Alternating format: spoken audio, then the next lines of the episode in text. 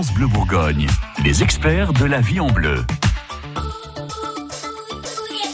Votre magazine de la vie pratique et du bien-être vous aide régulièrement à décrypter les étiquettes des produits qu'on a l'habitude de consommer. Dominique Archambault, vous êtes nutritionniste à Nuit Saint-Georges. Je vous ai apporté ce matin une boîte de quinoa de la marque Marc Repère. J'ai jeté un œil avant de vous la montrer.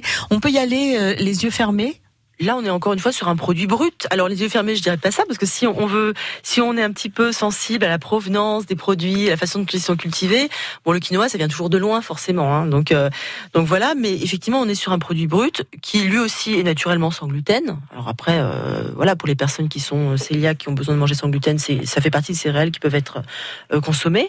après, ce qui peut être intéressant par rapport au au riz, c'est que le quinoa, il est plus riche en protéines et notamment en protéines euh, complètes. C'est-à-dire qu'on a tout le panel des acides aminés, y compris les acides aminés essentiels. Donc il faut savoir que le quinoa peut tout à fait remplacer la viande. D'accord. Donc quelqu'un qui mangerait peu ou pas du tout de viande, le quinoa, on l'introduit vraiment dans la dans l'alimentation de façon régulière. Oui, tout à fait. C'est vraiment un élément de la cuisine végétarienne euh, qui peut remplacer la viande. Voilà. Donc il faut toujours varier. Hein. Il n'est pas question de manger que du quinoa pour remplacer sa viande.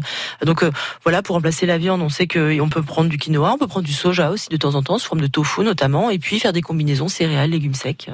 Alors il y a plein d'autres trucs qu'on trouve euh, maintenant, même euh, les restaurants s'y mettent, vous servent de, de l'orge perlée, de l'épeautre, des choses comme ça. Oui, plein de céréales. On n'y pense pas? Non. Alors faites un petit tour. Déjà, même dans le rayon des supermarchés, on trouve maintenant beaucoup de céréales plus originales. Il faut aller plutôt dans les rayons euh, diététiques.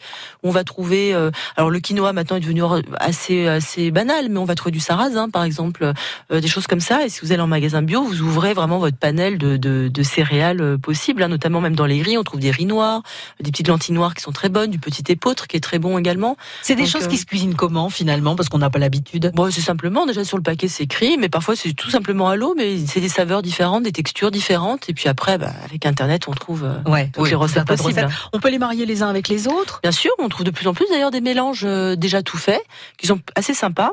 Et si on y regarde de plus près, on va trouver très souvent cette combinaison deux tiers de céréales, un tiers de légumes secs qui permet de se passer de la viande de temps en temps. Alors si vous ne connaissez pas trop le, le quinoa, c'est peut-être le moment de le tester.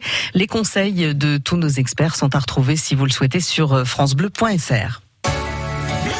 France Bleu Bourgogne.